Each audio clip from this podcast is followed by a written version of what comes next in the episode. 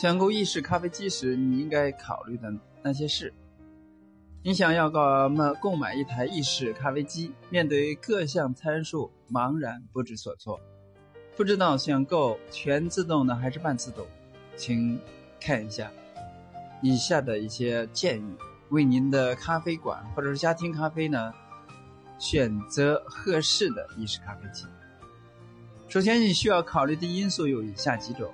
市面上有很多好的咖啡机，但适合别人的东西可能并不是你的最佳选择。在做出任何决定之前呢，请考虑你的咖啡机需要哪些功能，在什么场景下使用。以下呢是需要你考虑的事项：浓缩咖啡的原的质量；第二是准备浓缩咖啡所需要的时间；第三，安装的地点、空间大小。还有现有的基础设施。第四是目标消费者自己、你的同事还是顾客。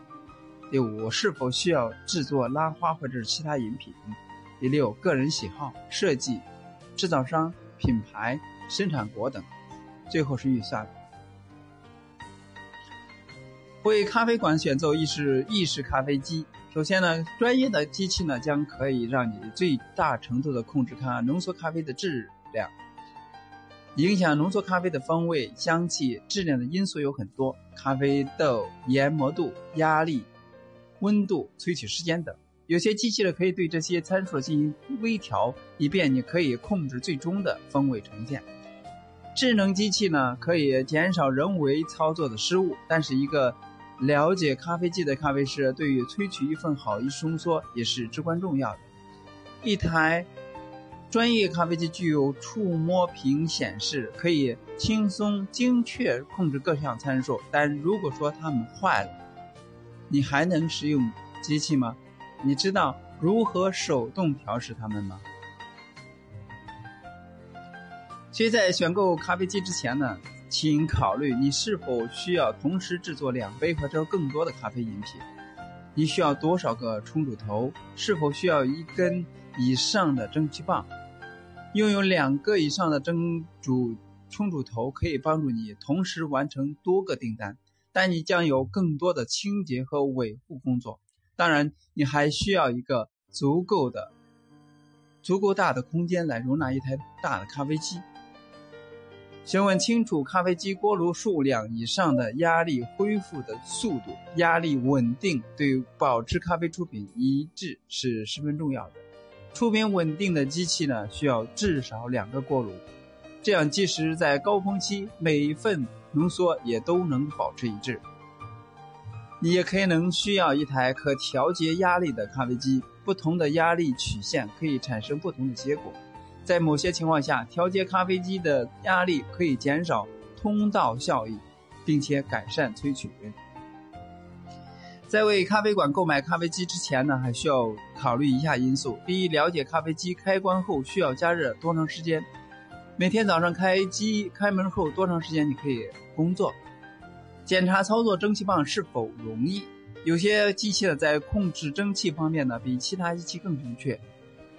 第三是检查根源使用情况，大型机器需要更大的功率，但有些型号呢具有节能选项。第四，有些型号的咖啡机呢需要安装滤装滤器。